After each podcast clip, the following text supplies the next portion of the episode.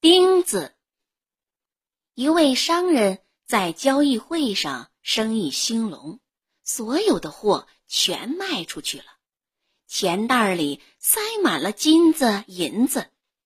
现在他打算回家去，想在天黑前赶到家。他把装钱的旅行袋绑在马背上，骑着马往前走。中午，他在一座城里休息。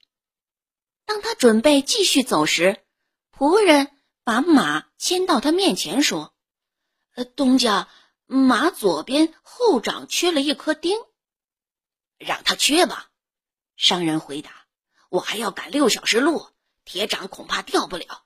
我时间很紧。”下午，他再一次下马，让仆人给马喂食。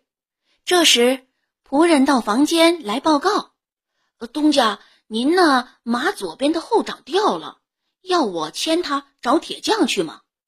啊，掉就掉吧，剩下的几个小时，这马也许能坚持住。我得赶时间呢。他继续朝前骑，可没过多久，马脚跛了，跛了没一会儿，马就走得磕磕绊绊，磕磕绊绊的走了没多久。马终于倒在地上，折了一条腿。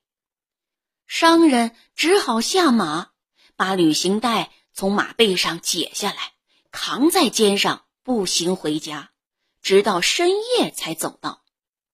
哦，倒霉全倒在了那颗该死的钉子，他自己说着。